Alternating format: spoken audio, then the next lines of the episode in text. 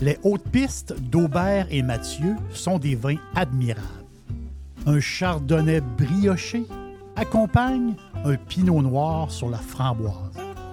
Ils sont offerts à moins de 20 Je lance l'invitation. Goûtez les hautes pistes.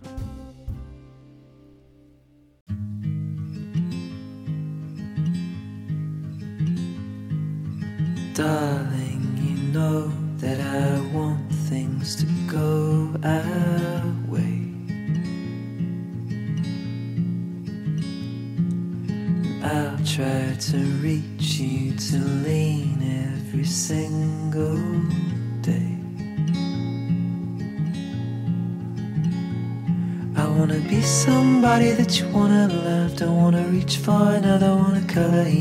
world.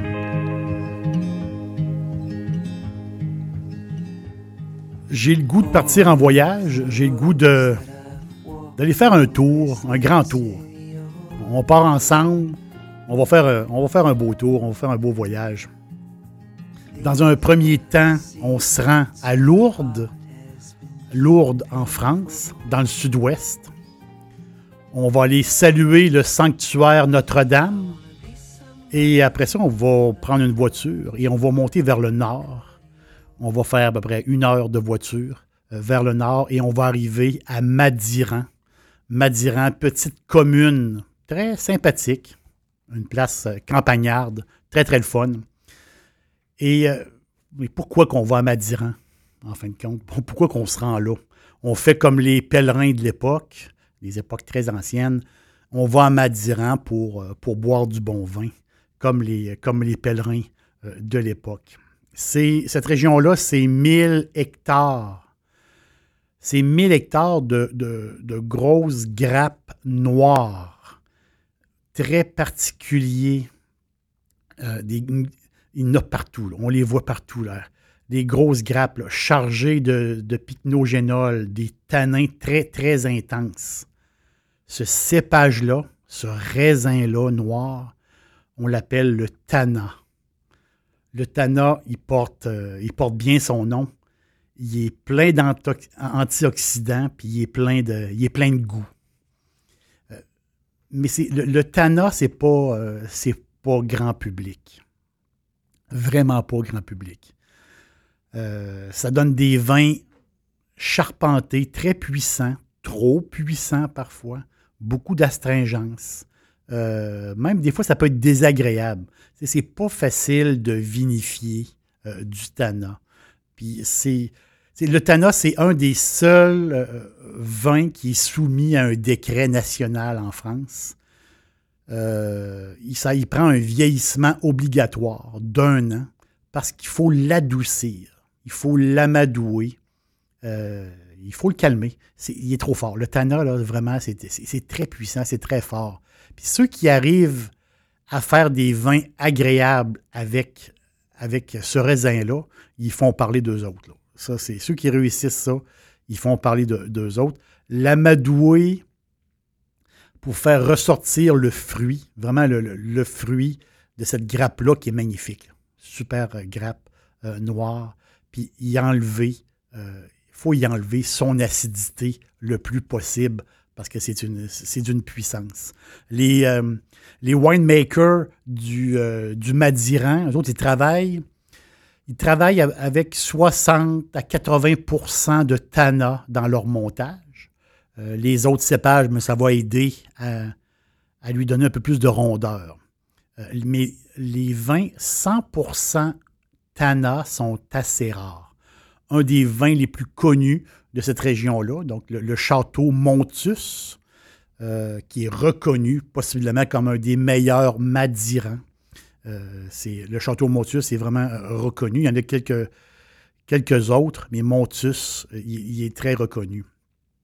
Aujourd'hui, dans le monde, il n'y a pas beaucoup de places où ce qu'on cultive le Tana. En Californie, à mi-chemin entre San Francisco et Los Angeles, euh, la région de Paso Robles, eux autres, ils ont pris le pari dans les années 90. Ils ont, planté un peu de vignes là-bas. Puis ils réussissent quand même à faire un beau travail. Mais c'est Le Tana, là, c'est difficile. Le Tana est vraiment difficile. Il y a quelques hectares aussi euh, en Hongrie, un petit peu en Italie et un peu en, Argentine. Mais le plus grand producteur de Tana, mais ben, c'est pas la France, c'est pas, euh, pas Madiran, c'est pas, pas cette région-là. C'est un petit pays à l'autre bout du monde, l'Uruguay, Uruguay. On continue notre voyage, on s'en va en Amérique du Sud. Le raisin Tana est arrivé euh, là-bas, en Uruguay, euh, au milieu des années 1800. Justement, c'est un Basque qui est arrivé, un Basque français qui est arrivé là. Les Basques français, ben, ils viennent du sud-ouest. C'est un gars de la place qui a amené, euh, qui a apporté avec eux la vigne. Ils se sont installés là-bas en Uruguay et ils ont, ils ont planté cette vigne-là et 160, 160 ans plus tard, euh, les petites vignes qu'ils avaient plantées, mais aujourd'hui, euh, le Tana est le cépage national de l'Uruguay. C'est le cépage national euh, du pays. Dixili, c'est mon poulet frit préféré. Chez Dixili Charlebourg, vous allez être reçu par une équipe formidable. Le restaurant offre beaucoup d'espace à l'intérieur comme à l'extérieur avec son vaste stationnement. Un poulet frit débordant de saveurs, tout à fait extraordinaire. On vous attend à Québec, Dixilly, Charlebourg. L'Uruguay est, euh, est sur le spotlight, on va le dire comme ça, parce qu'ils ont réussi à dompter la grappe noire. C'est un travail difficile. C'est un petit pays qui est, euh, qui est coincé euh, dans la, la grande plaine de la Pampa, donc en Argentine, tout petit pays. C'est le plus petit pays euh, d'Amérique du Sud, coincé entre, euh, entre l'Argentine et le Grand Sud brésilien. Et dans cette région-là, il y a 9000 hectares de vignes avec des conditions parfaites pour un climat. Il y a un climat chaud, refroidi par des courants qui viennent de l'Atlantique et un sol, euh, on va le dire, c'est un sol assez favorable. Donc, à 18 km de la côte, la Bodega Garzon. Euh, les autres, ils font un 100% Tana parfait. Le vin, c'est une perfection. C'est fou. Euh, je suis tombé en, en, bas de ma chaise. Garzon, G-A-R Z-O-N, la Bodega Garzon, qui est sur, je vais vous le dire, qui est sur ma bucket list. Ça, c'est sûr, je vais y aller un jour.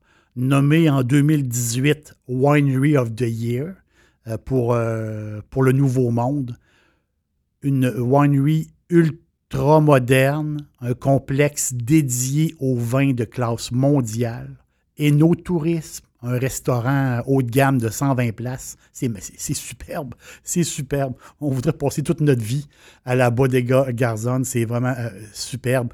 Et le vignoble euh, est assis euh, sur un sous-sol cristallin de roches.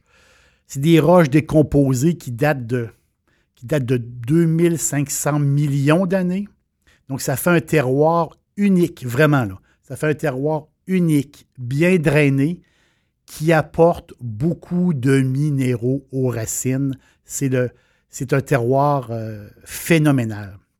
Cette maison-là, Garzone, fabrique 14, euh, euh, ou je pense c'est 14 ou 15 vins, je vais de mémoire. J'ai eu la chance justement de goûter au Tana Reserva, donc c'est un 100% Tana, qui est dans le top 100 Wine Spectator de 2017. C'est une beauté, c'est inimaginable. Euh, regarde, c'est un violet très foncé. Euh, on dans notre verre, on fait tourner, on fait tourner notre vin, on a des reflets, noirs. On ne voit pas à travers. C'est, fou.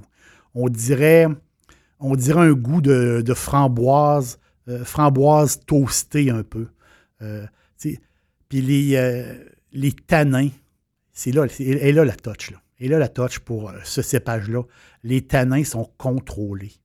Ils ont, fait euh, quelque chose de, parfait. Pour moi, c'est un 10 sur 10. C'est un vin, je le calcule comme un vin abordable, aux alentours de 20, 23, 25 dollars, ou à peu près dans, ce coin-là. C'est euh, c'est une, une perfection. Le Tana de la Bodega Garzon. De la petite ville de Madiran en France, royaume du Tana, ou de la région de Maldonado en Uruguay, le cépage Tana tire sa force du sol. C'est un vin de racine. faut le voir comme ça. C'est un vin de racine. Quand c'est bien fait, euh, il reste en mémoire vraiment pour longtemps. Euh, puis euh, vous, allez, vous triper jusqu'à la dernière gorgée. J'ai aimé voyager avec vous autres. mettez la visite de la Bodega Garzon sur votre bucket list. Je sais pas comment, mais on va réussir à y aller ensemble.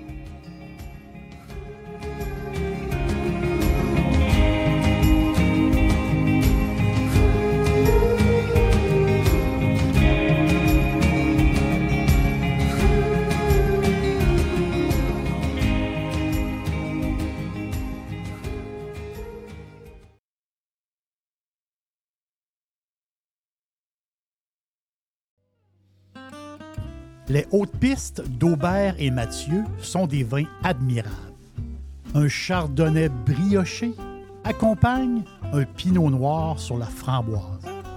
Ils sont offerts à moins de 20 Je lance l'invitation goûter les hautes pistes.